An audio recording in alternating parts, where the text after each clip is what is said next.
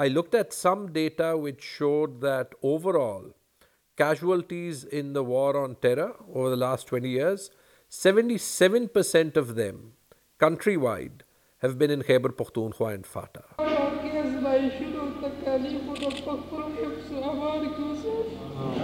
If we don't form a consensus around the security threat emanating out of Afghanistan, for today, those consequences are being borne by Pakistan. But tomorrow, that fire could spread somewhere else. 各位朋友，大家好，欢迎加入老汤瓦雷基，我就是出生不露脸的老汤。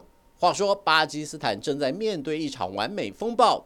哎，谁说的？什么叫做完美风暴？等等，别急嘛。说这句话的人是他，巴基斯坦的外交部长比拉瓦尔。Uh, Pakistan is actually facing at the moment a perfect storm.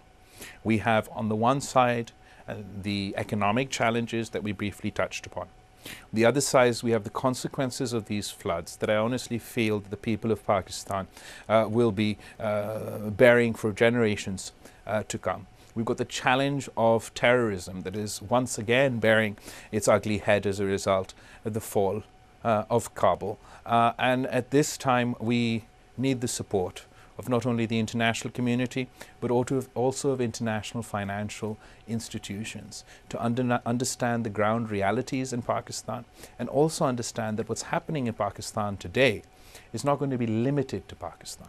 嗯，这个句型是不是很熟悉呢？比方说，今日乌克兰，明日全亚洲，套用在巴基斯坦的完美风暴，同样毫无违和感。今日巴基斯坦，明日全世界。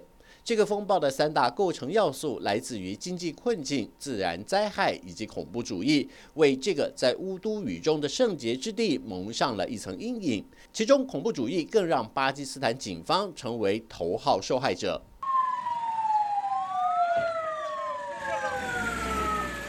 又是一起针对警方的自杀炸弹攻击，这已经是近半个月以来远警伤亡最惨重的一次袭击事件。急诊主任马斯托伊证实，医院至少接收了十六名援警，其中九人宣告不治，另外有三人因为伤势过重，已经转到条件更好的联合军医院救治。恐怖攻击发生在警方例行巡逻时，一辆摩托车直接冲向警用卡车，随即发生爆炸，并且造成卡车翻覆。官方表示，当时车上载有超过二十名远警，其中近半数不幸殉职。总理谢里夫不但谴责这起袭警事件，更宣誓要和恐怖分子对抗到底。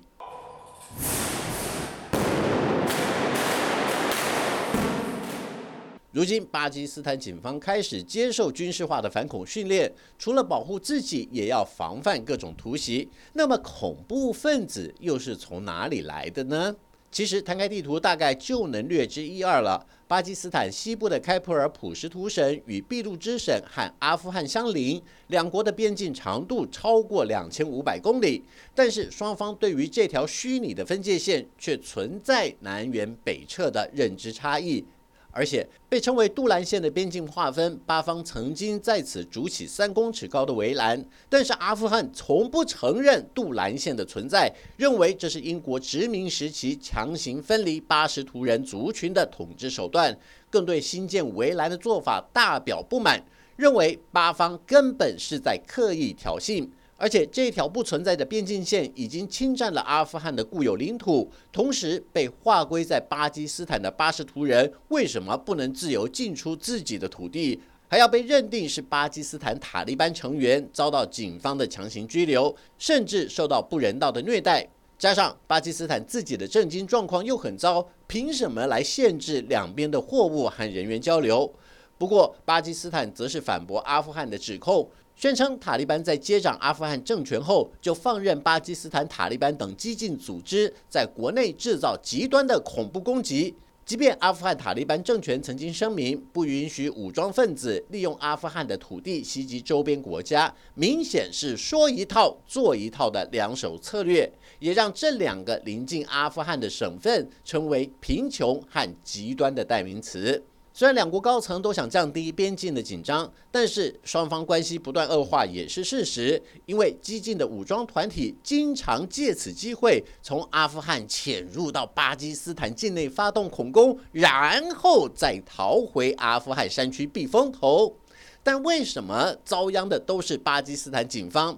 警局助理副督察贾米尔沙说出了关键：因为警方阻断了武装分子进入白沙瓦的通道。ये बिल्कुल बॉर्डर पे है चंद कदम जो हमारे बड़ा खैबर एजेंसी के साथ हमारी बॉर्डर लगती है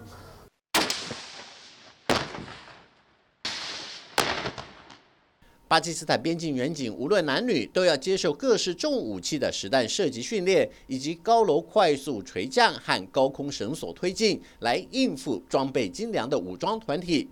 巴基斯坦不但反恐情势严峻，加上国内居高不下的通货膨胀，还有前总理伊姆兰汗的多项司法指控，引发了支持者和反对者的暴力相向，也让笼罩在完美风暴下的巴基斯坦还在无里雾中寻找解决之道。好了，就到这里，我们下次见。